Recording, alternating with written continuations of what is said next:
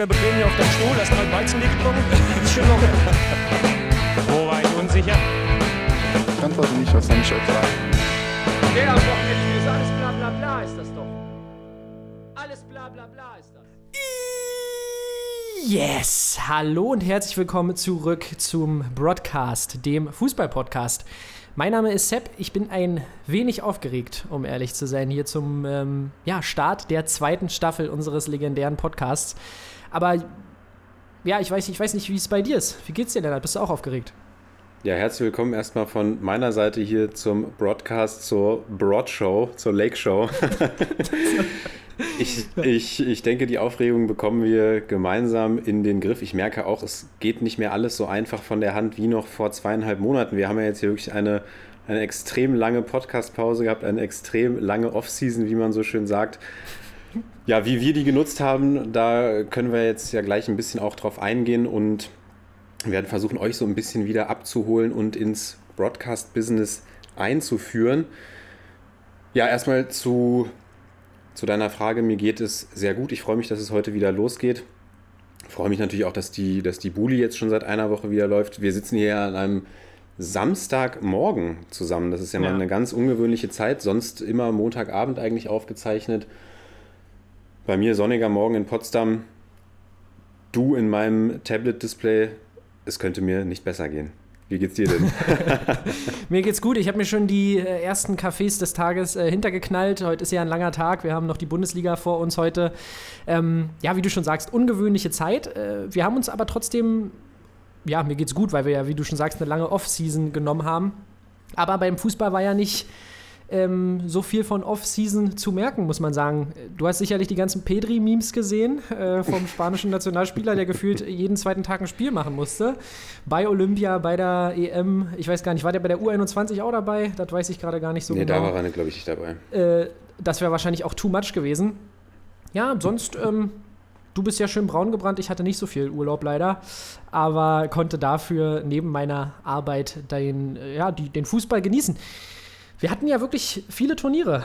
Angefangen mit der U21 EM, die die deutsche Nationalmannschaft gewonnen hat. Und ähm, tatsächlich mit einem Lukas Metscher, wo man ein bisschen die Hoffnung hat, dass der die neue Nummer 9 im deutschen Fußball werden könnte. Der Neuner, den wir lange, lange äh, suchen. Und bei dem Und, auch Sepp ähm, die Hoffnung hat, dass er der neue Wolfsburger Neuner werden könnte. Das werden definitiv, wir sehen. Das werden wir sehen. Ich habe langsam auch so meine Zweifel. Ist in meinem Kickbase-Team auf jeden Fall immer noch äh, aufgestellt, aber heute ist der entscheidende Tag, ähm, wo er zeigen muss, dass er sich äh, auf, dass er sich aufdrängen kann sozusagen. Aber dazu später mehr. Äh, was, wie hast du die U21 gesehen? Also ich muss sagen, ich war tatsächlich sehr überzeugt. Auch das Endspiel gegen Portugal, Riedle Baku hinten rechts, der ja eigentlich auch was für die A-Nationalmannschaft äh, gewesen wäre.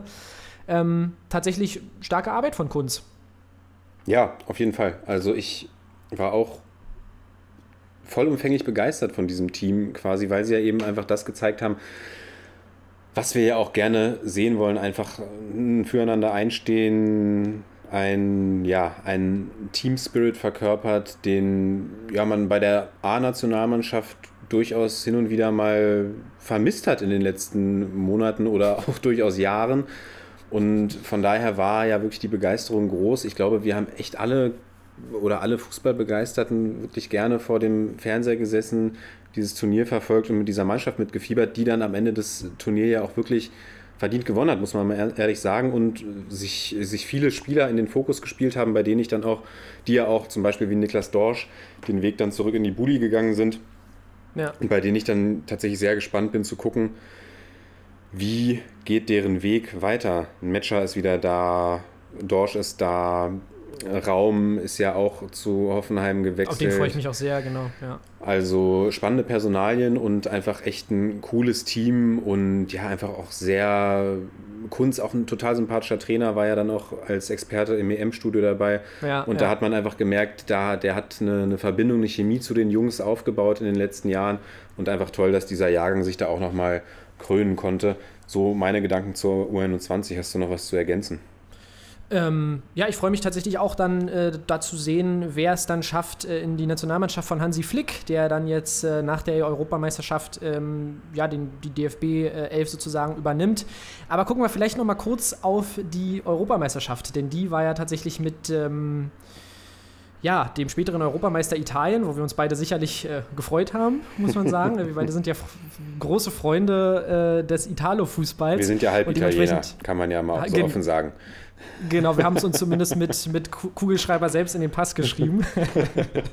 und äh, dementsprechend haben wir uns da beide gefreut. Aber was nicht sehr erfreulich war, war tatsächlich die deutsche Nationalmannschaft. Denn ich muss tatsächlich sagen, auch wenn vorher erzählt wurde, ja, wir, wir gehören natürlich noch äh, zum Kreis der besseren Mannschaften, aber die Besten sind wir nicht und so weiter und so fort.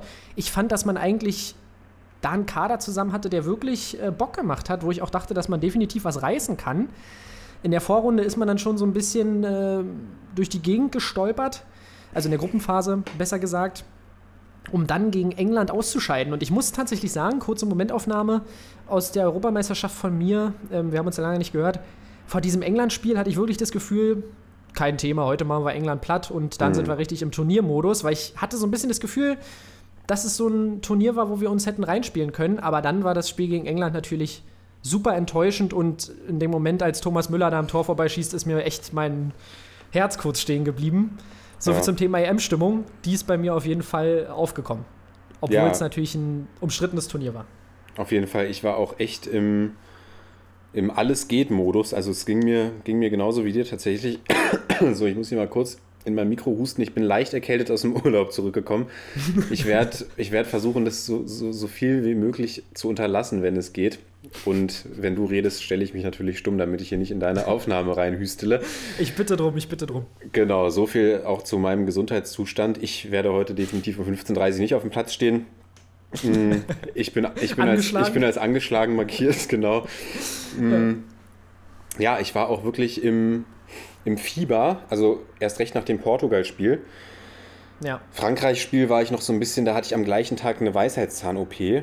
Jetzt hier plaudere ich mal ein bisschen aus dem Nähkästchen. Alle vier Weisheitszähne gezogen worden. Da habe ich natürlich dann abends auf der Couch gelegen und ja, mich, mich komplett in meinem, in meinem Unglück gewälzt, kann ich mal so sagen. Dann verliert Deutschland auch noch gegen Frankreich, also wirklich ein katastrophaler Tag. Und dann gegen Portugal ging es mir aber schon wieder besser und da kam wirklich richtiges Fußball-Sommer-Feeling bei mir auf. Ich war total hyped. Dann letztes Gruppenspiel habe ich mit Freunden in der Bar geguckt. Auch da die Stimmung war da. Und dann gegen England im Garten geguckt mit, mit äh, Edelhörer Jakob. Grüße gehen raus.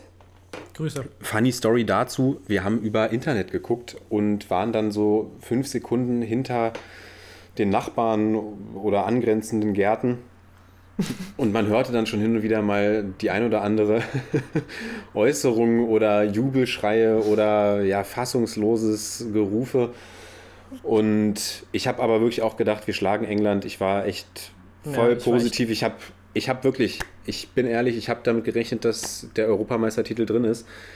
Ja. Und ja, dann natürlich sind die Träume zerplatzt. Als Müller das Ding daneben schießt, ich konnte es auch wirklich gar nicht glauben. Ja, und da war dann schon so ein bisschen Downstimmung bei mir tatsächlich. Aber ich muss gestehen, ja, ich habe die EM jetzt gar nicht mehr so präsent. Ich habe sie dann natürlich zu Ende geguckt, habe mich auch gefreut für die Squadra Azzurra, das ist ja klar. Habe ja. äh, hab die Nationalhymne mitgeschmettert hier und den Fernseher angeschrien. Den, den Fernseher angeschrien, genau. Habe hier im Leo Bonucci-Trikot gestanden. Aber ich muss sagen, hat mich dann danach auch nicht mehr wirklich viel beschäftigt.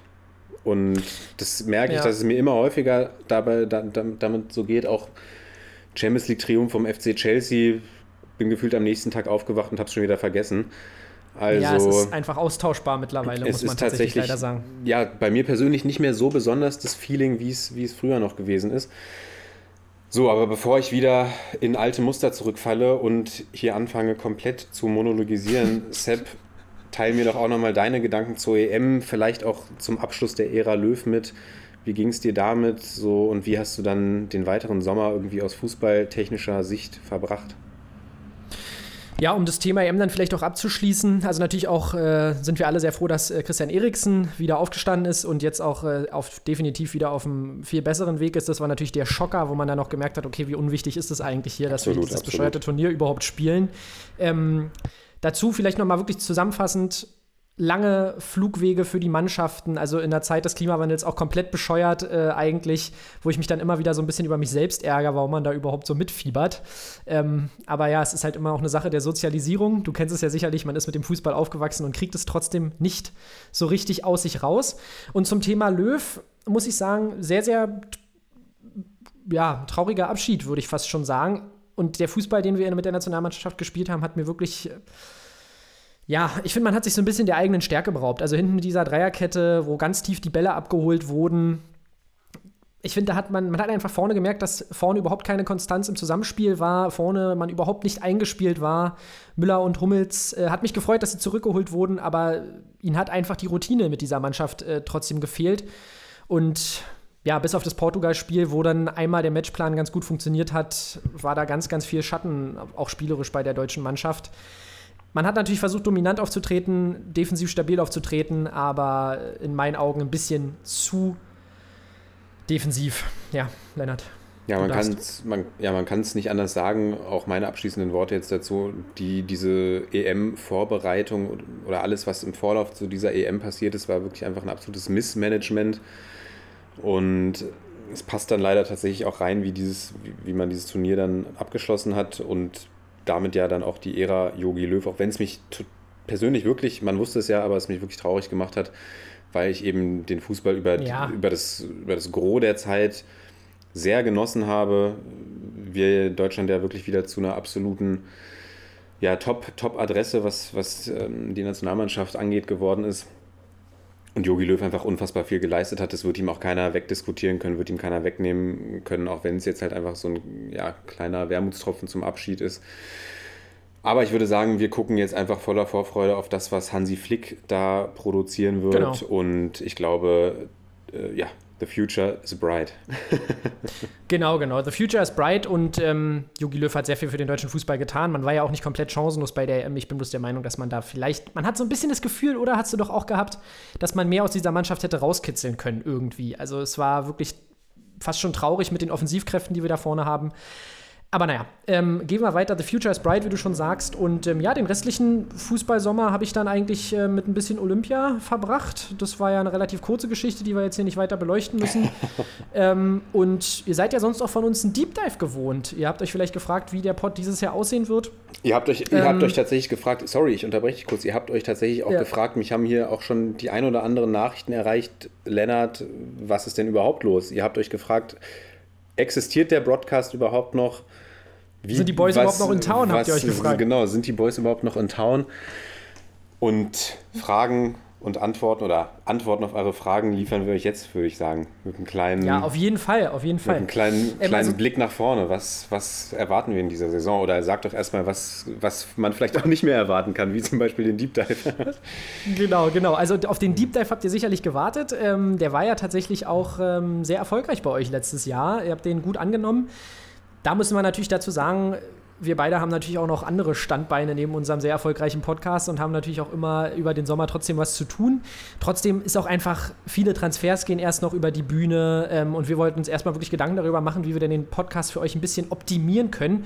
Denn was uns beiden, glaube ich, letzte Saison aufgefallen ist, nach 34 Spieltagen Arminia Bielefeld und, ähm, also nichts gegen Arminia Bielefeld, ähm, aber ja, beispielsweise auch Schalke 04, die, den, die eigentlich die ganze Saison unten drin gehangen haben, wird es für euch und für uns wahrscheinlich irgendwann ein wenig eintönig. Und weil wir in dieser Saison, müssen wir ganz ehrlich sagen, beim Teilnehmerfeld äh, mit den Aufsteigern Fürth und Bochum auch die Tendenz sehen, dass äh, sich da unten Vereine festsetzen könnten. Ja, tu- tun wir uns ein bisschen schwer, mit euch wirklich jedes Spiel durchzugehen. Deswegen wollen wir den Bundesligaspieltag für euch ein bisschen kompakter zusammenfassen ähm, in kürzerer Zeit, wo wir euch dann nochmal die Highlights des jeweils vergangenen Spieltages vorstellen und ähm, dann einfach so ein bisschen über den Tellerrand hinaus gucken wollen. Beispielsweise in andere Ligen, auf große Transferthematiken oder auch Themen rund um den Fußball.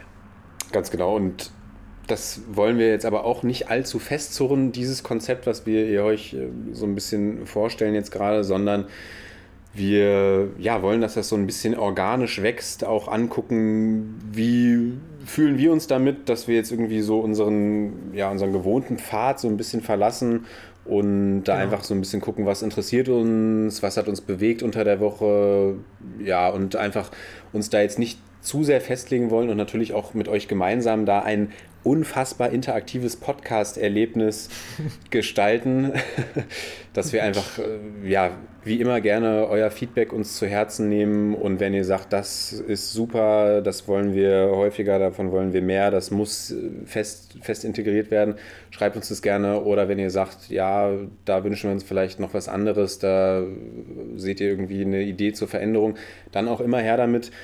Wir lesen das auf jeden Fall alles. Schreibt uns auf unserem Instagram-Account broadcast.sportpodcast, auf dem wir ja auch extrem aktiv waren die letzten zweieinhalb Monate. Aber jetzt geht's, jetzt geht's wieder los. Content Creator Sepp muss sich mal wieder ransetzen. Und Scheiße. haupt, hauptberuflich Content Creator ist der Mann, ja. Und dann, ähm, genau, schauen wir einfach, was, was wir hier gemeinsam auf die Beine stellen. Diese Folge heute fällt da auch noch so ein bisschen raus, ist so ein bisschen Shot in the Dark heute, haben wir schon im, so sagen, genau. im Vorgespräch privat gesagt. Auch ja, es ist, es ist der Samstag heute. Wir nehmen zwischen zwei Bundesligaspieltagen auf. Das wird sich natürlich ändern. Wir werden jetzt diese Folge auch nicht den ersten Spieltag komplett auseinandernehmen, sondern das einfach nochmal alles so ein bisschen Revue passieren lassen und dann ab nächster Woche wieder auf den Sonntag oder auf den Montag gehen. Auch da werden wir das locker gestalten und dann einfach aber natürlich gucken, dass wir auf das Geschehene eingehen und aber auch, was ist unter der Woche passiert und auch eben über den Tellerrand hinaus, was ist international passiert, was ist in der Champions League passiert. Natürlich, was ist, ähm, was ist am Arno passiert, was, was passiert in der Toskana und genau das Alles wichtige Fragen. das, das werden wir dann schauen.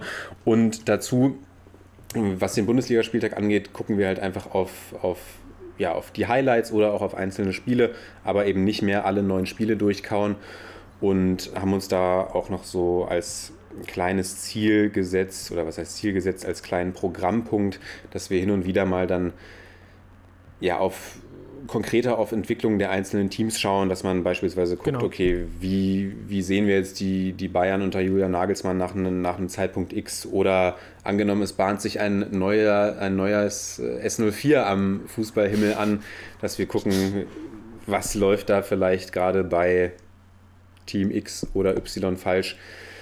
Genau, so viel von meiner Seite noch dazu. Möchtest du noch was Genau. ergänzen, Sepp? Oder Na, vielleicht nur, dass wir eben die Bundesliga ein bisschen, ein bisschen die, die Bundesliga ein bisschen kürzer fassen und dafür dann noch einen Spot hinten raus frei haben, wo wir wirklich frei Themen wählen können. Vielleicht auch mal ein kleines Spielchen einstreuen können, ähm, wenn uns da was, was Lustiges einfällt. Wir haben da schon so ein, zwei Ideen und natürlich auch ein bisschen Raum haben für eure Vorschläge, ohne dass wir euch anderthalb Stunden lang über äh, die Situation von Greuther Fürth ein Ohr abkauen. Ja, wo wir jetzt, ähm, ich glaube, dann haben wir es ganz gut vorgestellt und starten rein in die kleine Zusammenfassung des ersten Spieltages. Und ähm, ich muss sagen, da gibt es eigentlich, gab es eigentlich als erstes Highlight ein, ein geiles Spiel zwischen Gladbach und Bayern, oder? Also ich finde, das war, hat tatsächlich alles geboten, knifflige Szenen, ähm, ein starkes Gladbach, wie ich auch fand. Bayern hatte natürlich wie immer in knappen Spielen auch die Chance, das Ding noch zu gewinnen.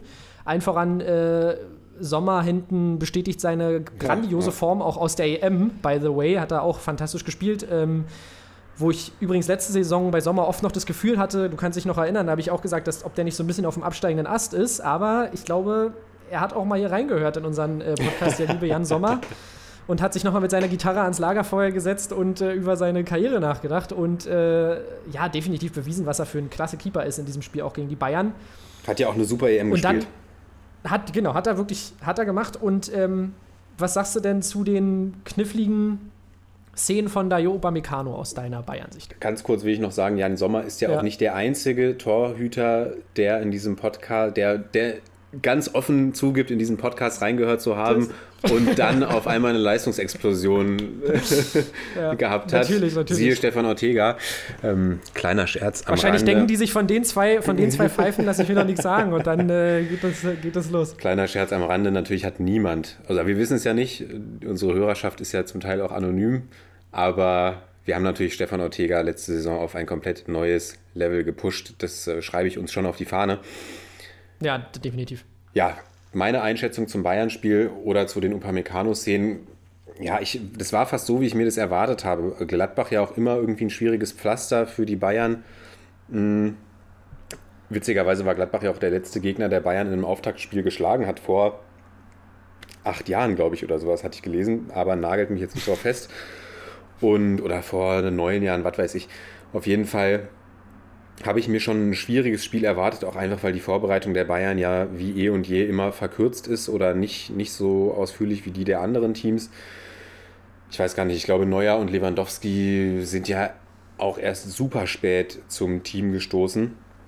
Ja. Und ja, die Vorbereitung hat es ja schon gezeigt, dass es gab keinen einzigen Sieg, auch wenn ich auf die Vorbereitung jetzt eigentlich nie viel gebe. Ähm, ja, und fand eigentlich dass die Bayern es jetzt nicht schlecht gemacht haben. Natürlich hat man aber auch gesehen, okay, da gibt es noch ein oder an, ja, die ein oder andere wackelige Stelle. Du sprichst es an, Upamecano, die zwei Szenen vor Schluss. Ja, also ich würde sagen, mit dem blauen Auge davongekommen. Die, ja, die, man muss ja auch dazu sagen, die, die Regeln des VARs sind ja dann auch wieder ein bisschen gelockert worden, was ich auch sehr gut finde. Was ich gut finde, genau. Genau. Und von daher sage ich, okay, man muss nicht zu 100.000 Prozent eingreifen, aber wenn es den gibt und auch wenn der VR eingreift, dann kann man sich überhaupt nicht beschweren in München. Da sind die Bayern wirklich mit dem blauen Auge davon gekommen. Und im Endeffekt war es dann äh, ja, ein gerechtes Unentschieden, würde ich sagen. Und ein gutes Auftaktspiel, wirklich. Also ein entertainendes Auftaktspiel hat mir gut gefallen. Und wir haben ja die Bayern dann auch unter der Woche gegen die Dortmunder erlebt. Und da hat sich ja auch Upamecano gegen, ja, gegen Erling Haaland, den Mann der Stunde eigentlich, ja, das Tempo, genau, ganz das anders präsentiert als noch gegen, gegen die Gladbacher. Und ich bin guter Dinge und bin gespannt, was die Bayern mal, was die Bayern dann morgen liefern. Aber soweit zum FCB. Genau, genau. Da finde ich, können wir nochmal nach ein paar Spieltagen drauf gucken, was sich jetzt konkret ändert unter Nagelsmann. Und ähm, finde ich auch voll geiles Auftaktsspiel Spiel gewesen. Ein weiteres Highlight, ähm, kommen wir nochmal zum BVB, war tatsächlich die Leistung am ersten Spieltag von Erling Haaland ähm, und Marco Reus. Da kann man eigentlich die ganze Dortmunder Mannschaft loben, auch wie sich Axel Witzel gegen Frankfurt hinten in der Innenverteidigung die Bälle abgeholt hat. Das war ja schon relativ überraschend, dass Axel Witzel dort äh, eingebaut wurde beim 5 zu 2 Sieg gegen die Frankfurter, wie gesagt. Und wie, wie hast du die Leistung, also die Leistung der Dortmunder war gut, ich glaube, da sind wir uns einig, aber dieses wilde Spiel der Dortmunder, vielleicht blicken wir mal auf beide Spiele, gegen Frankfurt und gegen Bayern, also extrem wildes Aufbauspiel wirkt es ähm, hin und wieder, aber mit unfassbar schnellen äh, Pässen in die Schnittstelle, immer wieder Haaland am Suchen, Reus leitet Bälle fantastisch schnell weiter, also das ist richtiger Vollgasfußball, was die Dortmunder da äh, in den ersten beiden Spielen, also gegen Frankfurt und gegen Bayern, gezeigt haben, finde ich. Ja, und das, obwohl man ja, das ist auch noch erwähnenswert natürlich, mit Jaden Sancho, ja, ich will ihn jetzt nicht vergleichen mit Erling Haaland, aber einen der Top 2 Spieler im Kader, würde ja, ich sagen, ja, verloren Fall. hat. Und der Wechsel zu Man United nun endlich vollzogen. Äh, Manchester is red, wie er ja so schön gesagt hat, glaube ich. bin mir jetzt nicht ganz sicher, aber ja, die, die, Sancho, die Sancho-Memes sind auf jeden Fall auch in meinen Instagram-Feed gespült worden wie sonst was. Und ich war auch sehr überrascht, weil auch Frankfurt natürlich eine Mannschaft, ja, auf die ich sehr gespannt war. André Silva nicht mehr da. Dafür andere interessante Transfers getätigt. Oliver Glasner, neuer Trainer, der, der in Wolfsburg extrem viel bewegt hat. Und ja, die sind dann natürlich von den Dortmundern, man kann es sagen, überrollt worden. Und einfach von, von, von diesem Offensivspiel, was du ja schon angesprochen hast, und da bin ich sehr gespannt, auch wie es weitergeht. Auch gegen die Bayern gab es ja durchaus die eine oder andere Chance. Auch Doppelsturm, mhm. Haaland Mukoko, auch interessant. Wie häufig werden wir das in der Saison sehen? Also der Dortmunder Kader ist wie jedes Jahr eigentlich top aufgestellt. Und man kann sich freuen auf Gut, das, ja. man kann sich freuen auf das, was da noch so kommt. Auch Daniel Mahlen bin ich total gespannt, wie, wie der sich einfügt. Also das Potenzial ist mal wieder da und mit Marco Rose natürlich auch ein Coach, der in Gladbach ja schon bewiesen hat, dass er dass er durchaus fähig ist, attraktiven Fußball spielen zu lassen. Genau, und ich finde auch dieses Mittelfeld extremst interessant bei Dortmund. Moda Hut hat ja auch verlängert, der mir wirklich jetzt immer besser gefällt. Also wirklich ein Spieler, wo ich nicht mehr erwartet hätte, dass er nochmal so, ähm, so eine Entwicklung nimmt beim BVB. Dann zusammen mit Gio Reyna und äh, mit Jude Bellingham im Mittelfeld. Unfassbar blutjung. Und ähm, also es hat wirklich richtig Bock gemacht, die ersten beiden Spiele jetzt zu sehen. Man sieht aber, dass dann so eiskalte Mannschaften wie der FC Bayern natürlich immer dazu fähig sind, so eine sehr offensive Spielweise äh, zu bestrafen. Und ich bin ganz gespannt, wie es dann heute gegen die Freiburger läuft, denn die Frankfurter, man muss es sagen, sind hinten ja, natürlich auch von den Dortmundern sehr leicht zu bespielen gewesen. Da haben alle einen ganz, ganz schwierigen Tag erwischt. Auch Ilsanker, wie er da rumwackelt äh, nach, dem, nach der direkten Weiterleitung von Reus, da hat man schon gesehen, dass die mit diesem Tempo und dieser Beweglichkeit der Dortmunder Offensivreihen und auch im Mittelfeld einfach nicht äh, mithalten konnten. Also da äh, bin ich gespannt, darf man vielleicht auch noch nicht allzu hoch hängen. Hast du noch was zu Dortmundern? Nee, ich würde jetzt den Ball zu dir zurückspielen oder Ja. zu, zu dir ganz kurz per Doppelpass zurückgeben. One-Touch-Fußball hier. Und ich würde sagen, wir gucken aufs letzte Spiel dieses ersten Spieltag, das wir uns so etwas genauer anschauen. Und das ist natürlich Union Ja. Berlin gegen Bayern 04 Leverkusen. Und da bist du der Ja. Experte am Mike. Deswegen, let's go. Also bei, bei Union muss ich sagen, es ist langsam mehr schwer, am Ball zu bleiben, was Transfers angeht. Ich weiß gar nicht, ich habe, glaube ich, über zehn Leute neu verpflichtet. ähm, sagen wir es mal so. Also die Transfers, über die ich mich sehr gefreut habe, ähm, habt ihr letztes Jahr schon mitbekommen, oder in der letzten Staffel besser gesagt, ist Rani Kedira, von dem halte ich wirklich als defensiver Anker viel bei den Unionern und natürlich, dass Taiwo Avoni zurückgeholt wurde. Und jetzt ist es natürlich leicht zu sagen, ähm, dass ich glaube, dass er eine tolle Saison haben wird, aber ich bin, äh, er hat am ersten Spieltag ja getroffen. Ähm, gegen die Leverkusener beim 1 zu 1, aber ich glaube wirklich, dass Taiwo Und auch in der UEL. schon Und auch in der Himmel, UE, genau. UECL in der Quali. U UECL-Quali hat er auch, äh, glaube ich, zwei Tore gemacht und eine Vorlage ähm, beim 4 zu 0 äh, gegen Kuopi, hießen sie, glaube ich. Ähm, also toller Start und ja, um mal bei den Unionern zu bleiben, im ersten Spiel fantastisch auch ins Spiel reingekommen gegen die Leverkusener. Ganz starker Pass von Kruse auf Taiwo Avoni, der das Ding dann einfach reinknallt. Ähm, ja, wo ich mir auch bei Radetzky unsicher war, ob man das Ding nicht irgendwie halten kann. Ähm, das wäre mal so meine Meinung dazu. Und danach hat man halt gesehen, dass die, dass die äh, Leverkusener spielerisch schon überlegen sind oder überlegen waren und auch mit, äh, ja, mit Diaby immer noch einen Spieler haben, der unfassbares Tempo mitbringt. Und im Ende, am Ende sagen wir mal ein leistungsgerechtes 1 zu 1. Ähm, die Unioner haben natürlich einen krassen Verlust mit Robert Andrich jetzt ähm, hinnehmen Mhm. müssen, der sich ja dann auch gegen Leverkusen nicht bereit äh, gefühlt hat zu spielen. Wegen Adduktorenproblem, aber vermutlich auch wegen seines Wechsels, wie er selbst gesagt hat. Wegen Wechselproblem. Und das ist tat- genau, und das ist tatsächlich eine sehr wichtige Position bei den Unionern, denn diese Galligkeit, die Andrich im Mittelfeld ausgestrahlt hat, die ist schon extremst wichtig. Die bringen auch die Verteidiger mit bei Union und die bringen eigentlich so gut wie alle Union-Spieler mit, dass sie permanent versuchen, dem Gegner auf den Füßen zu stehen. Aber da bin ich ganz gespannt, wie sie das ersetzen. Ich glaube, mit Kedira hat man da eine gute Grundlage. Ähm, ja, und natürlich mit Grisha Prömel, der dann auch zurückkommt, hat man noch einen zweiten sehr Bundesliga-tauglichen Sechser. Aber dann ähm, muss man gucken. Man hat ja auch Gentner verloren und so weiter. Also da in der Mittelfeld, Mittelfeld muss man echt gucken. Im Defensiven.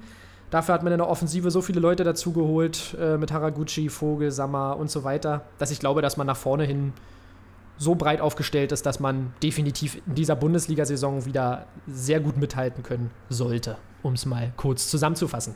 Wie gesagt, leistungsgerechtes 1-1. Am Ende hätte man vielleicht sogar noch äh, ein Tor schießen können bei den Unionern. Aber ähm, auch die Leverkusener waren nicht chancenlos, deswegen finde ich völlig berechtigt das Unentschieden. Ja, sehr schön zusammengefasst. Ich würde jetzt einfach mal noch kurz die anderen Ergebnisse dieses Spieltages durchgehen. Gerne. Wolfsburg schlägt Bochum mit 1 zu 0. Wolfsburg ja sehr unglücklich aus dem Pokal ausgeschieden. Wechselfehler Marc van Bommel. Also auch das mal wieder ein traumhafter Einstand. Mm, Stuttgart filetiert Kräuter Fürth. Da sehe ich schon, Kräuter Fürth gibt mir schon so leichte Schalke-Vibes. Sind ja auch, Ja, ja. sind ja auch im Pokal ausgeschieden gegen welche Mannschaft?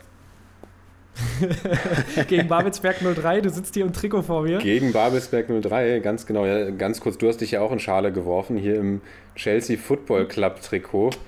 Küsst, küsst, küsst, küsst er das Wappen, genau. Wunderschön. Das ist natürlich nur Ironie. Das ist natürlich nur Ironie. Äh, darauf kommen wir gleich noch zu sprechen auf Chelsea, aber äh, weiter geht's erstmal. Auf jeden Fall zweite Pokalrunde Babelsberg 03. Ich freue mich sehr drauf. Kurze Anmerkung von mir persönlich. Stuttgart, ja, sehr interessant, wie sie da wirklich über die Vierter hinweggefegt haben. Sie haben es ihnen aber auch einfach gemacht.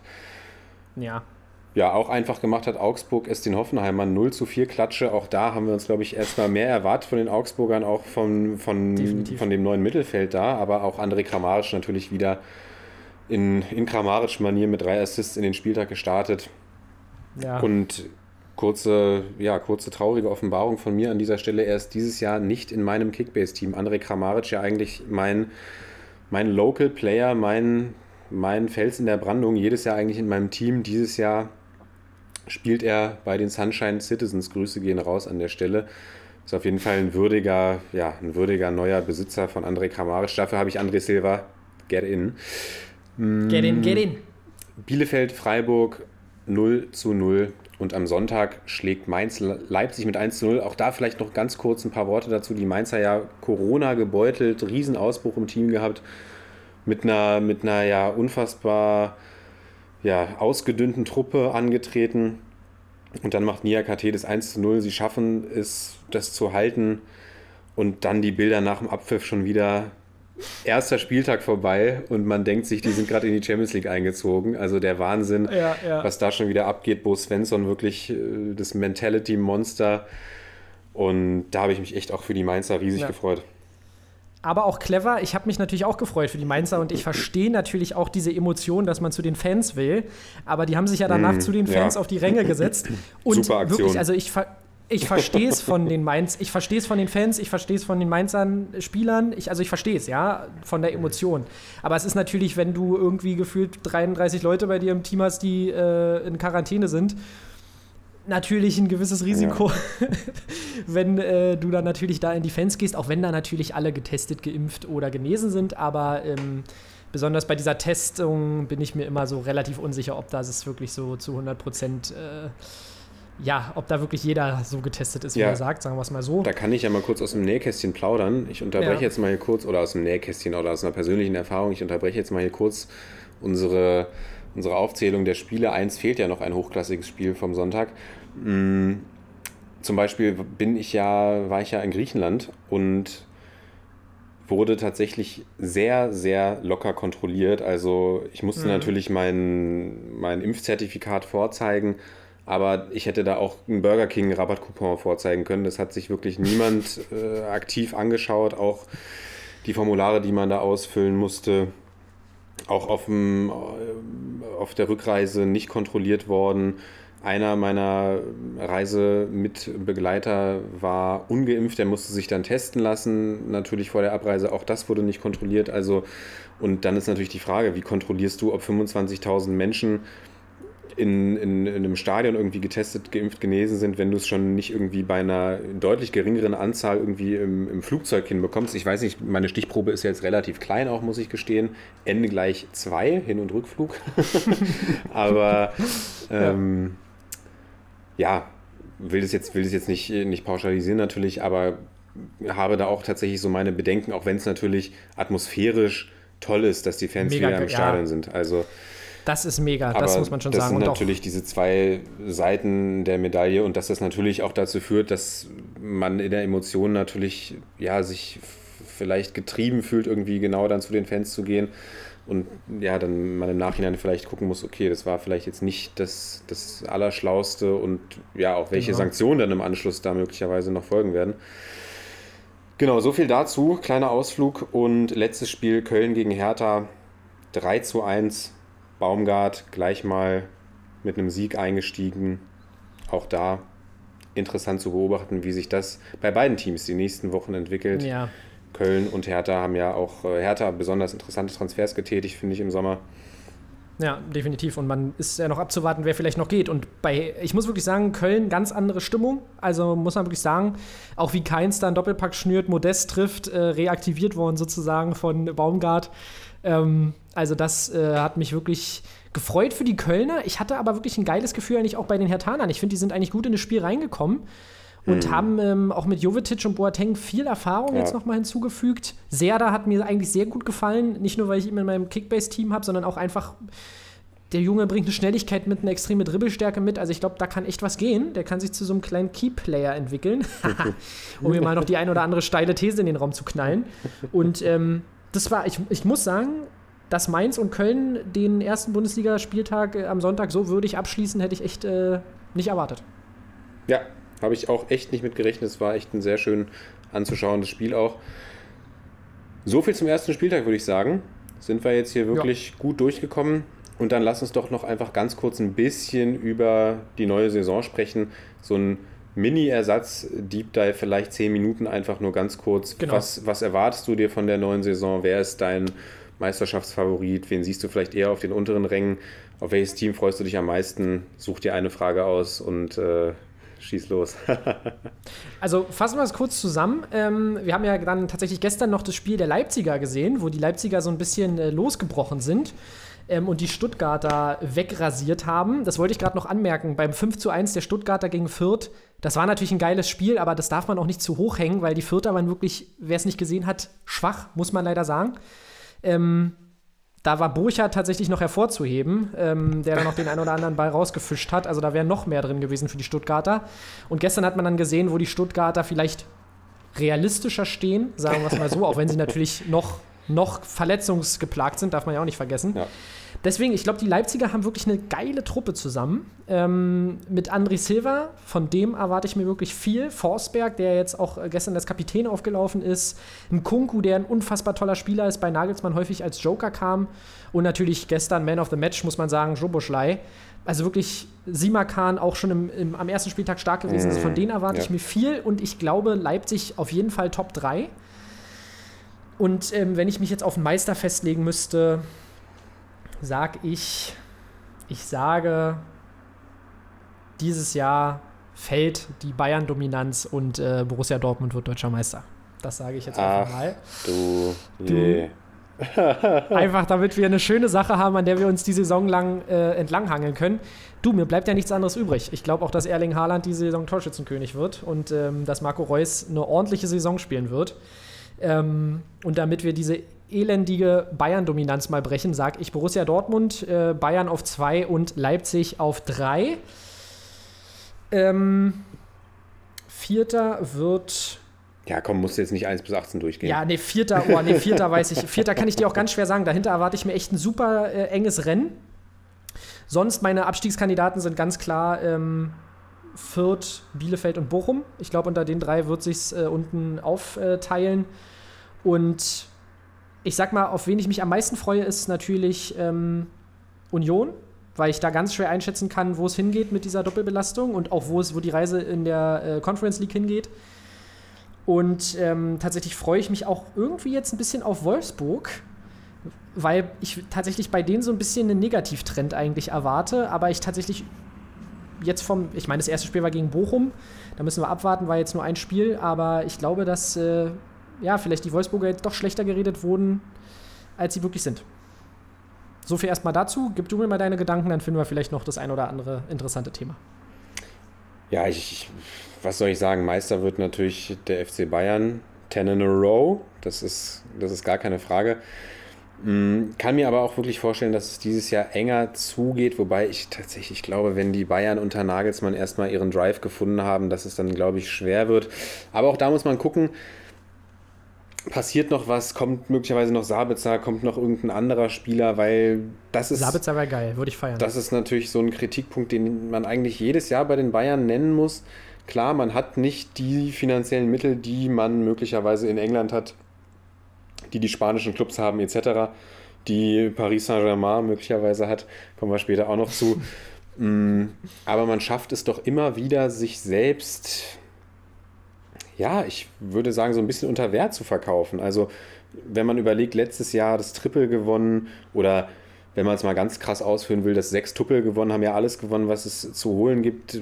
Mit Hansi Flicken unfassbar attraktiven Fußball gespielt, den besten Fußball ja wirklich, den es in Europa zu dem Zeitpunkt gab. Und ja. Ja, die, die Verstärkungen fallen dann doch immer recht, äh, recht spärlich aus. Diese Saison dann auch nur in Anführungsstrichen Upamecano geholt, Ulreich zurückgeholt, Omar Richards geholt. Ich weiß nicht, kam noch jemand? Ich glaube, das sind die drei, die, ich jetzt, die mir jetzt gerade so spontan einfallen. Und man sieht natürlich, ja, einer von den Flügelspielern ist ja eigentlich immer konstant verletzt. Coman fällt jetzt auch wieder aus. Dann hat man nur noch Sané und Gnabry, die da irgendwie auf den Flügeln oder reine Flügelspieler sind. Auch im Mittelfeld. Tolisso fällt lange aus oder, oder viel fällt immer mal wieder aus, ist jetzt ja gerade wieder fit und hat ja auch, ein, nachdem er eingewechselt wurde, gut gespielt gegen Dortmund. Ja, Aber auch ja. da müssen Kimmich und Goretzka eigentlich liefern ohne Ende. Und das wird spannend. Ich glaube, da ja, könnte noch einiges passieren, sollte auch noch einiges passieren, weil das könnte natürlich über diese Saison wieder zu einem Faktor werden, wenn dann auch irgendwann ja, personelle Engpässe entstehen. Ich glaube aber trotzdem, dass sie es machen werden. Top, ähm, ja, die ersten drei, Dortmund und Leipzig dahinter. Ich, ja, komm, ich gehe ich geh mit Leipzig auf zwei. Bin ja, mhm. halt ja gerne die RB-Fahne hoch hier. Und glaube einfach, dass der Kader extrem stark ist. Auch was du gesagt hast, die Neuzugänge Sima kann toll gespielt, auch wirklich André Silva, glaube ich auch, der wird, der wird richtig, ähm, richtig performen in Leipzig. Schoboschlei jetzt endlich fit. Forsberg, ja, Mister, ich bin hier noch nicht fertig, ist wirklich noch nicht fertig. Mm, und auch Marsch, glaube ich, ein Trainer, der einfach, der, der die RB-Philosophie einfach auch verstanden hat. Und ja, da, da freue ich mich auf eine spannende Saison bei den Dortmundern natürlich ähnliches. Also haben wir ja schon gesagt, als wir kurz auf das Spiel gegen die Frankfurter geschaut haben. Und ja, worauf freue ich mich am, am meisten? Auf, oder gehe ich mir erstmal die Abstiegskandidaten? Ja, das sind jetzt natürlich, ähm, wie, wie Dre Vogt jetzt sagen würde, natürlich Recency Biases, die ich hier habe, aber Gräuter Fürth, äh, ich komme nicht drum herum, Gräuter Fürth hier an erster Stelle nee, zu nennen. sorry, aber auch, das wird auch schon super schwer. Auch, ja, Bochum wird es auch schwer haben. Bielefeld bei Bielefeld habe ich eigentlich wieder ein gutes Gefühl, aber ich habe jetzt auch überlegt, welches Team sehe ich denn dann da irgendwie um den Relegationsplatz kämpfen. Kann ich mich noch gar nicht festlegen. Vielleicht doch auch wieder Köln. Ähm, ich denke, es wird sowas wie ich, Köln, Bielefeld, ja, Augsburg glaube ich eigentlich nicht. Ähm, mal schauen, da lasse ich mich überraschen. Und ein Team, auf das ich persönlich sehr gespannt bin, ist Hertha BSC. Einfach weil ich die Transfers auch gut finde. Boateng zurückgeholt. Auch, auch bin ich gespannt, wo landet Jerome Boateng beispielsweise noch. Der ist ja auch immer noch vereinslos. Ja, ich glaube, er wird nicht zu Hertha zurückkehren, aber auch da ja immer noch interessante Namen, die da so rumgeistern. Und sonst freue ich mich einfach auf die, ja, auf die vielen Mannschaften, die mit einem neuen Trainer in die Saison starten und gerade die Top-Mannschaften. Wir hatten ja so unfassbar viele Trainerwechsel. Du hast es ja schon gesagt, auch Wolfsburg unter Van Bommel ein bisschen schlecht geredet worden. Also wir haben bei Gladbach einen neuen Trainer, bei Bayern, bei Wolfsburg, bei Leverkusen. Ja, sieben, die sieben der ersten acht, acht ja. Mannschaften genau, haben jetzt Coach geändert. Das ist schon echt crazy. Deswegen wird es auf jeden Fall sowieso eine kleine Wundertüte. Und ich glaube tatsächlich, dass Augsburg so eine Mannschaft ist, die vielleicht äh, wieder sich selbst über die eigenen Beine fällt und noch so ein bisschen unten reinrutschen könnte. Aber sonst, wie du schon sagst, ich Natürlich Mainz, Köln sind dann die nächsten logischen Kandidaten, aber Mainz hat, glaube ich, und Köln haben sich wirklich auf der Trainerposition gut aufgestellt und ähm, haben auch noch Qualität im Kader. Aber bei Fürth, uh, Fürth finde ich, hat, hat halt Zweitliga-Qualität im Kader. Das meine ich gar nicht ja. böse, aber es ist für die Bundesliga, glaube ich, echt schwer und sie haben große Stützen verloren. Ähm, das ist wirklich, ähm, Stach ist gegangen, Raum ist gegangen, ähm, Jeckel ist gegangen, der auch in der Ausstiegssaison wichtig war, jetzt bei Union auf der Bank sitzt. Danke dafür. Mhm. Und ähm, dementsprechend, glaube ich, ist schwierig für die Futter. Ja, und interessant ist doch, dass wir beide nicht Union Berlin jetzt hier in unserer Abstiegsaufzählung erwähnt haben. Was sich da, ja, was sich sind, da bewegt ja. hat. Also muss man auch mal sagen, klar, jetzt sind wir beiden hier natürlich auch nicht nicht, die, nicht der allergrößte Peak, was das Fußballexpertentum in Deutschland angeht. Wir sind dicht, dahin, dicht dahinter, aber dicht dahinter? Mh, mm, ja, finde schon irgendwie interessant, wie sich diese Wahrnehmung von Union Berlin tatsächlich auch gewandelt hat. Dafür, dass man ja erst so kurz in der Bundesliga ist und man es aber wirklich geschafft ja. hat, sich da scheinbar, man weiß es ja nie, aber zu etablieren. Genau, ich habe dich aber. Aber genau, wirklich, sich so, sich, ja, sich so zu etablieren, ist schon echt überraschend. Das, deshalb meine ich es auch vollkommen ernst, dass, dass ich Union super spannend finde. Ähm, was die Entwicklung angeht, weil man jetzt wirklich an diesem Punkt ist. Man hat es ja schon ab und zu mal gehabt, dass eine Mannschaft, die ähm, relativ frisch aufgestiegen war oder die eine Überraschungsmannschaft war, sich so in diese europäischen Ränge vorgespielt hat. Aber jetzt bei Union bin ich wirklich gespannt, ob man es dann schafft, sich wirklich in so ein Mittelfeld äh, zu etablieren, auch langfristig. Und man muss ja sagen, sie haben es ja schon, sie haben sich ja schon festgesetzt. Sie sind jetzt äh, ähm, in, im, im, Europapokal, sind jetzt die dritte Saison in der Bundesliga ähm, gut dabei gewesen. Also ich glaube, da brauchen wir nicht drüber reden. Die haben sich gut festgesetzt. Aber ich habe auch einen ganz interessanten Stat gesehen, dass Union auf Platz 7 äh, des äh, Interesses bei Fans in der Bundesliga ist. Das finde ich schon tatsächlich, ähm, da merkt man, dass Union so langsam anfängt, richtig cool zu werden, auch für Leute, die sich vorher nicht damit auseinandergesetzt Starkes haben. Stück. Und ähm, finde ich eine ganz interessante Entwicklung bei diesem Verein und äh, bin gespannt, wie es da weitergeht. Weißt du denn noch, wer Platz 1 war? Na, Platz 1 ist der FC Bayern. Das ist klar. Das ist einfach mit den meisten Mitgliedern, mit den meist erfolgreichster Fußball, die äh, stärksten Spieler. Dahinter ist natürlich Dortmund. Ähm, und äh, auf Platz 3 ist tatsächlich Eintracht Frankfurt. Finde ich auch. Äh, hätte ich jetzt auch. Ich hätte sie schon oben geschätzt, aber ich hätte sie nicht unbedingt äh, so weit. Und wo sind beispielsweise Clubs wie RB und 1899 äh, Hoffenheim? RB, RB ist auf Platz 15 hm. und Hoffenheim ist auf Platz 16. Alles klar. Also äh, du kannst da auf jeden Fall, äh, ja, da sieht man auf jeden Fall, dass es dann doch noch eine Menge Plaste ja, die, dahinter die steckt. spiegelt meine Meinung auf jeden Fall nicht wieder, diese Statistik. Ja, das kenne ich ja. Deswegen über das Thema will ich jetzt wirklich nicht reden, weil dann äh, ziehen wir das wieder unnötig in die Länge. Ich würde sagen, wir können ja uns erstmal bei den, bei den Top 3 und bei den letzten drei belassen und dann vielleicht in den nächsten Folgen nochmal so ein bisschen auf dieses Race um Europa gucken. Genau.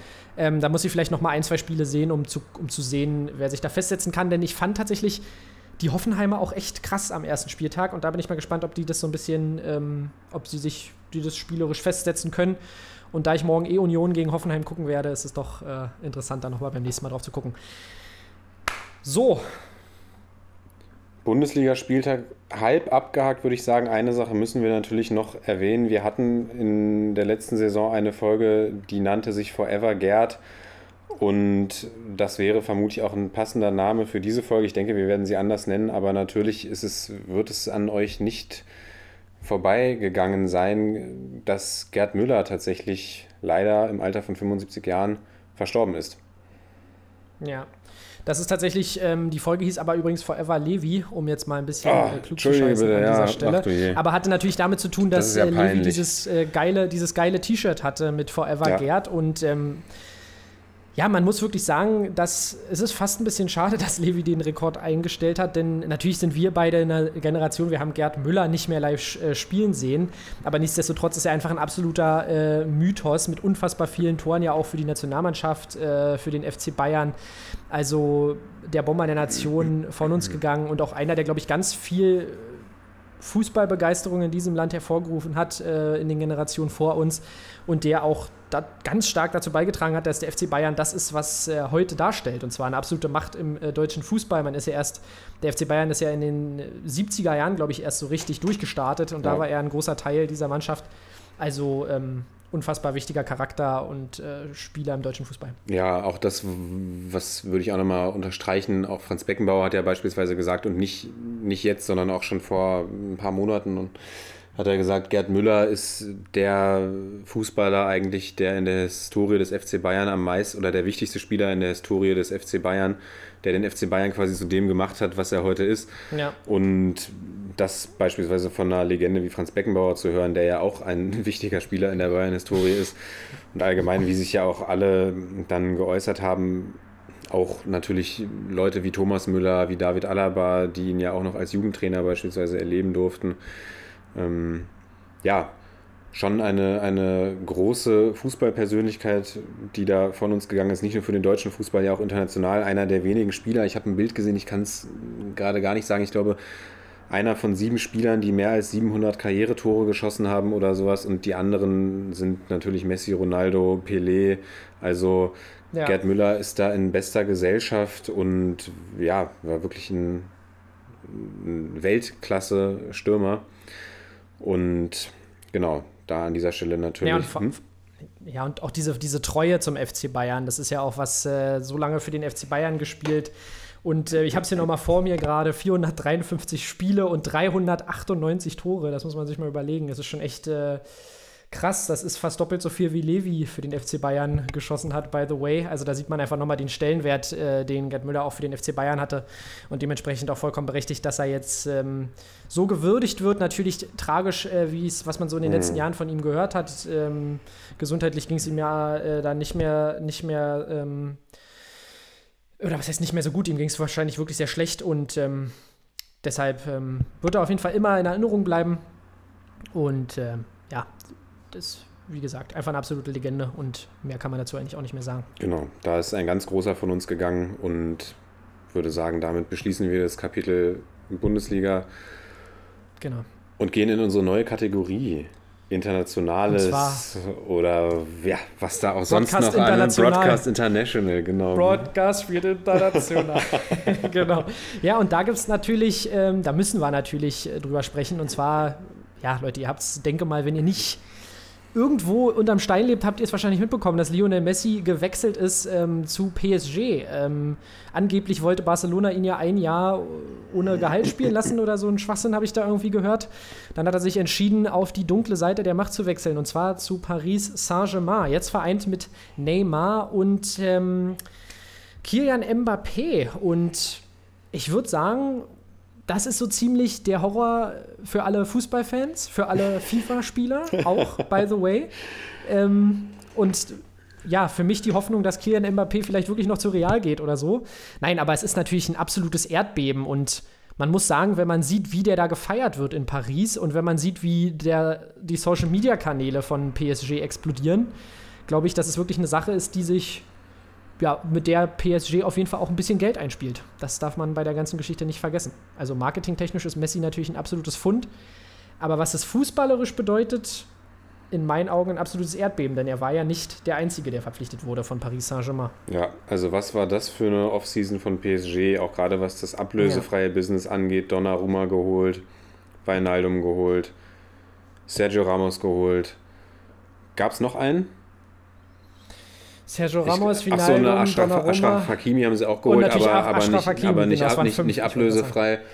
Und eben als, ja, als Kirsche auf der Torte eben Lionel Messi. Und das hat bei mir persönlich auch zu einem kleinen Erdbeben, zu einem kleinen fußballerischen Herzensbruch geführt. Bin ja auch ein kleiner Ja. Barcelona-Sympathisant, zumindest das Team, für das ich dann innerhalb Spaniens immer die Daumen drücke. Und ja, wenn so ein Spieler nach 21 Jahren einen Club verlässt, dann ist es natürlich immer mit Emotionen verbunden, auch wenn man hört, dass er jetzt eigentlich bleiben wollte und das eben an Statuten der spanischen Liga gescheitert ist, umso tragischer. Und dass er eben dann den Weg nach Paris geht, ist für mich einfach un unverständlich. Ich verstehe wirklich keinen einzigen Weltklasse-Spieler, der zu Paris Saint-Germain wechselt. Es tut mir leid. Ähm, dass, der, dass man sich diese Liga antut, um dann wöchentlich gegen Start Brest und was weiß ich anzutreten. Klar, man ist mit seinem Kumpel Neymar zusammen, mit Di Maria, Paredes, irgendwie Man viele. hat jetzt ein Weltklasse-Team, das darf man natürlich nicht vergessen. Also ich meine, mit den weiteren Transfers kann man sich da schon echt was aufnehmen. Genau, viele Kollegen aus der Aber- argentinischen Nationalmannschaft, auch mit auch die Kombi Messi Ramos ist natürlich irgendwie sehr reizvoll. Ja. Aber ich hätte es lieber gesehen, wenn er zu Juve gegangen wäre, mit Ronaldo beispielsweise. Und ich hätte es fast sogar, auch wenn ich, auch, ja, ich weiß, gar nicht, ich weiß gar nicht, ob ich es aussprechen kann, aber vielleicht hätte ich es lieber gesehen, wenn er zu Pep gegangen wäre. Weil Paris Saint-Germain ist für mich wirklich das allergrößte Übel, was es im Fußball gibt. Und wirklich Gratulation, dass sie das alles so toll gemanagt haben. Also wirklich eine bessere, bessere Offseason kann es nicht geben. Aber ja, für jeden Fußballfan ist das natürlich, ähm, ja, ist das ein Stich ins Herz, man kann es nicht anders sagen. ja. Und für mich persönlich natürlich auch, ich, es ist hier meine persönliche Folge, habe ich das Gefühl. Ich hatte ja letztes Jahr vor, vor dem Covid-Ausbruch, hatte ich, glaube ich, für April oder Mai eine Reise nach Barcelona stimmt, ja. gebucht mit Tickets fürs Camp Nou, weil ich einmal Lionel Messi im Camp Nou sehen wollte. Das hat dann natürlich nicht stattgefunden aufgrund von Covid. Und jetzt spielt der Mann in Paris und ich weiß es nicht, ob ich den Weg in den Prinzenpark antreten werde. Ich kann es mir beim besten Willen nicht vorstellen. Aber gut, für Lionel Messi bin ich auch bereit, einiges zu tun, weil ich glaube, den würde ich schon gerne nochmal spielen sehen, auch wenn jetzt eine Karte vermutlich dann 350 Euro gegen, ja, keine Ahnung, SCO Angers kostet. Mm. In der Uber Eats. In der Uber Eats. Liga. Ligue A. Genau, aber so viel, so viel zum, zum Messi-PSG-Beben. Willst du dazu noch was sagen oder wollen wir einfach so ein bisschen auf diesen ganzen Transferwahnsinn nochmal zu sprechen kommen? also ich, ich, ich sag gleich nochmal zu Messi was, aber was du schon ansprichst, wir haben den Lukaku-Deal über 100 Millionen, wir haben den Sancho-Deal, war Sancho über 100 Millionen? Ich weiß es gerade gar nicht, der war glaube ich 85 waren es, glaube ich. Ja, ich wollte gerade sagen, es war irgendwas in den 80ern. Grillish geht auch für über 100 Millionen. Und ähm, also bei aller Liebe, du hast gerade gesagt, dass Pep dir immer noch lieber ist, aber Pep ist in meinen Augen das noch viel größere Meme, wie er sich da hinstellt und ach, wir können diesen Spieler nicht ersetzen. Und dann äh, holt man erstmal Grillish und ist ja noch an Kane dran. Also, wenn da nochmal 100 Millionen fließen, es ist wirklich nicht mehr zu ertragen, dieses Fußballgeschäft. Und ähm, ja, in meinen Augen ist aber, wenn du dir anguckst, was PSG da zusammengekauft hat, wenn die Mannschaft funktioniert, müssen die eigentlich die Champions League gewinnen. Ja. Auch wenn natürlich Ramos und Messi jetzt auch schon im gehobeneren Alter sind, aber Vinaldo nochmal so ein Mittelfeldmotor dazu. Die haben sich ja in allen Mannschaftsteilen verstärkt. Hakimi auch ein unfassbar starker defensiver Außenspieler. Also hör mir auf. Ähm, aber das ist halt wirklich die große Frage bei PSG, genauso wie bei City, ob diese Mannschaften wirklich klicken können oder ob ähm, man dann vielleicht mit so einem FC Bayern, äh, mit so einer FC Bayern-Mentalität, wo die Mannschaft wirklich zusammenwächst über die Jahre. Ähm, Natürlich werden da auch Spieler hinzugekauft und so weiter, aber wenn du dir überlegst, wie lange zum Beispiel schon Kingsley Coman beim FC Bayern ist, ich glaube, du verstehst, was ich meine, dass so eine Mannschaft wirklich organisch gemeinsam besser wird. Das ist wirklich die große Frage und da freue ich mich dann noch auf die Champions League-Saison. Aber eigentlich dürfte man, und das ist auch so ein Thema, was ich, deswegen habe ich auch das Chelsea-Trikot aus, aus Joke angezogen. Es ist eigentlich für mich nicht mehr zu ertragen, äh, wenn ich mir da die Champions League angucke und mir dann im Endeffekt denke, ich unterstütze diesen ganzen Scheiß auch noch äh, dass da so eine Summe fließen, weil wenn du dir auf der Welt anguckst, was abgeht und ähm, naja, aber da will ich jetzt gar nicht anfangen, das Thema, da können wir vielleicht mal, das können wir vielleicht irgendwann äh, wann anders rausholen hier im, im Broadcast International Teil. Mhm. Ähm, das ist, ist für mich manchmal schwer zu ertragen und äh, dieses Fußballgeschäft. Ist Dementsprechend auf jeden Fall kranke Ablösesummen und in der Bundesliga, du siehst ja, alle nagen am Hungerstuch. Aber PSG hat, äh, hat da Finanziers hinter, Investoren dahinter, die einfach ermöglichen, dass in so einer Zeit über 100 Millionen gezahlt werden für Spieler. Und ich will gar nicht wissen, was der Messi-Deal im Hintergrund gekostet hat. Ja, es ist, es ist, ja, es hat einfach so kranke Dimensionen angenommen, dass man sich darüber eigentlich gar keine Gedanken machen darf, weil man sonst, glaube ich, also mein, weiß nicht, ob mein komplettes Weltbild dann in sich zusammenfallen würde, weil es einfach wirklich, es ist wirklich furchtbar und gerade in, ja, in, einer, in einer Zeit, in denen es, äh, auch wenn man jetzt vielleicht denkt, wir sind Covid-technisch vielleicht irgendwie durch die schlimmste Phase durch, aber wenn man sich die letzten anderthalb Jahre betrachtet, auch das, was noch passieren wird, auch das, was an Lang, Langzeitfolgen irgendwie für einzelne Personen, für, für Unternehmen etc. alles, alles noch auf uns zukommen wird.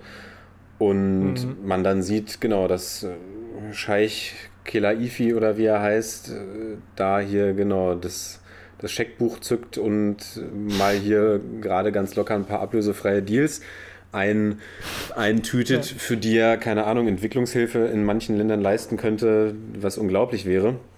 Und ja, deswegen, man darf sich nicht allzu viele Gedanken oder man sollte sich Gedanken machen, aber ich glaube, es führt nur dazu, dass man wirklich ähm, ja, komplett, komplett fassungslos zurückbleibt.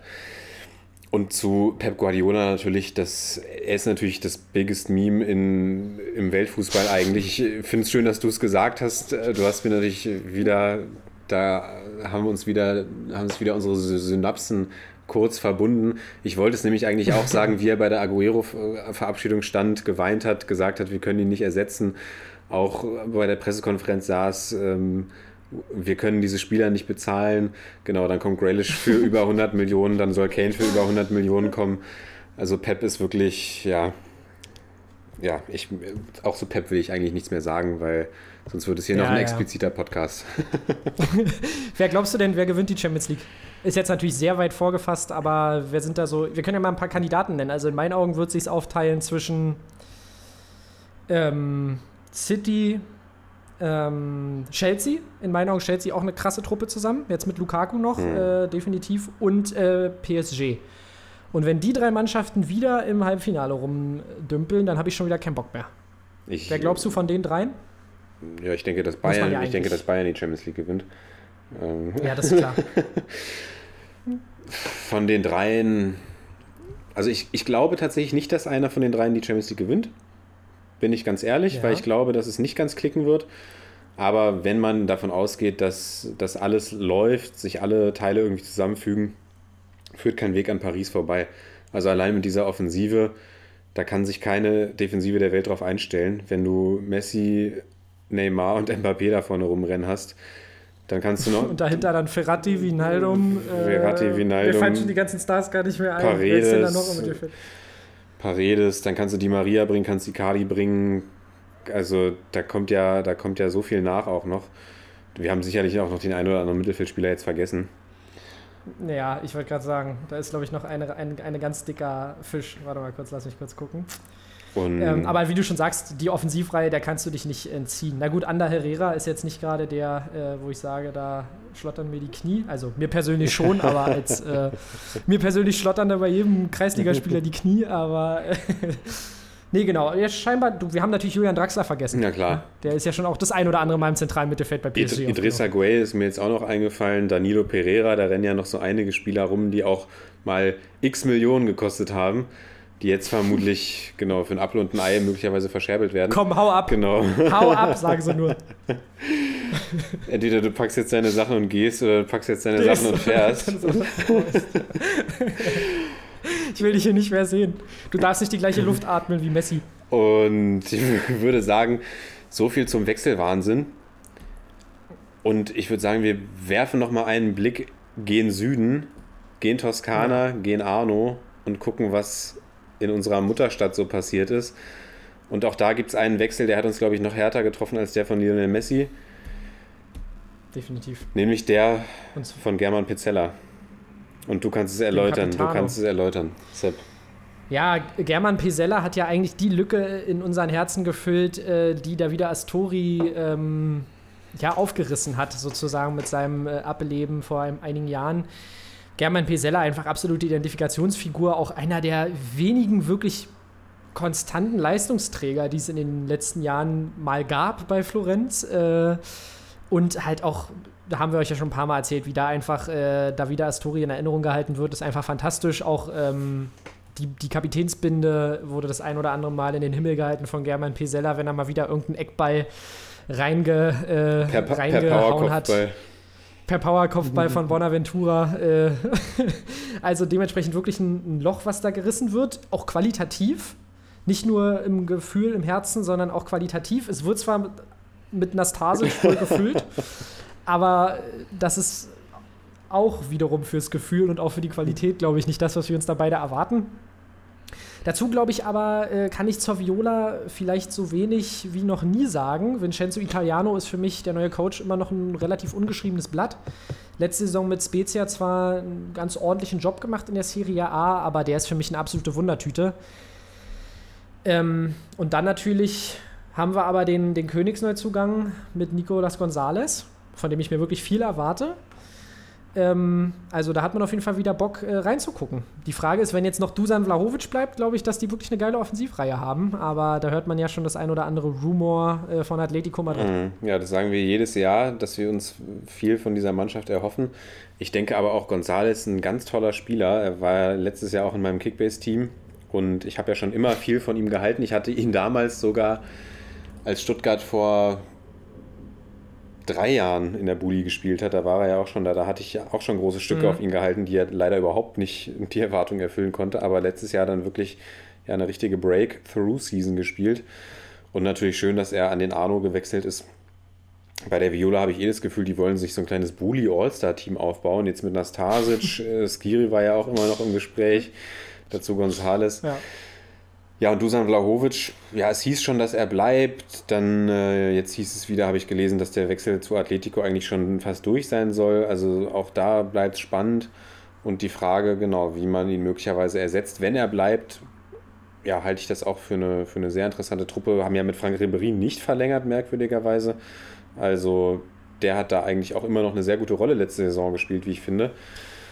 Wird sicherlich auch ein fürstliches Gehalt bezogen haben, muss man auch sagen. Aber den sehe ich dann doch immer noch lieber als Valentin Eseric da auf der, auf der Außenbahn rumstolpern. Und von daher wird es, wird es sehr, sehr spannend sein zu sehen, wie sich die Saison des AC Florenz entwickeln wird. Und das behalten wir hier immer mal wieder in, in so einem International Corner im Auge. Genau. Und hast du sonst noch ein Thema, das dich international oder auch oder auch privat bewegt hat, Sepp?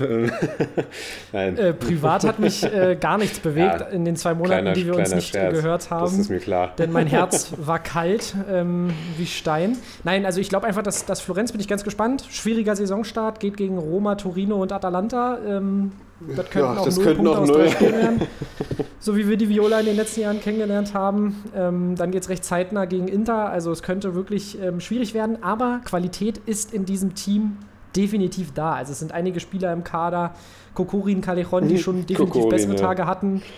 Ähm, aber bei der, bei der Viola irgendwie gar nicht mehr zum Zuge kommen. Kuame entwicklungsfähig, Castrovilli unglaublich entwicklungsfähig. Ein Amrabat hat ja auch letzte Saison schon ganz ordentliche Leistung gezeigt. Benassi ist wieder da.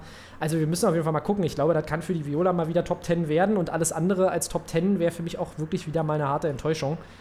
Aber äh, ja, lassen wir uns überraschen in unserer Broadcast International Corner. Ja. Oder wie auch immer wir das Ding hier genau. nennen. Uns wird noch ein guter Name einfallen. Morgen 2045 auf ja? jeden Fall Anpfiff. Anpfiff, ja, da bin ich auf jeden Fall am Start. Ähm, ich hoffe, du bist auch dabei. Und äh, wir hoffen, ihr seid beim nächsten Mal auch dabei. Unsere nächste Folge gibt es vermutlich dann erst, äh, wenn ich dich richtig verstanden habe, ähm, nächste, also nicht diesen Montag, sondern darauf folgenden Montag. Ja, ich denke mal, diese Folge werden wir jetzt noch im Laufe des Tages hochladen. Genau. Und dann haben wir ja gesagt, dass wir mit dieser Folge noch so ein bisschen aus der Reihe tanzen und dann eben dann in der nächsten Folge wieder ins reguläre Bully-Spieltagsbusiness einsteigen werden.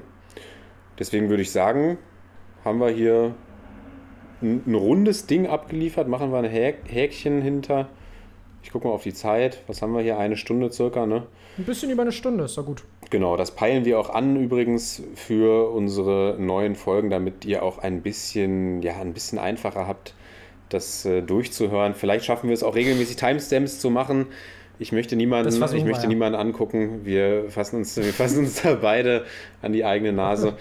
Und ja, ich muss sagen, ich freue mich jetzt wieder sehr. Mir haben die zweieinhalb Monate podcastfreie Zeit auch gut gefallen, muss ich sagen. Wir hätten. War auch nicht schlecht. War auch nicht schlecht.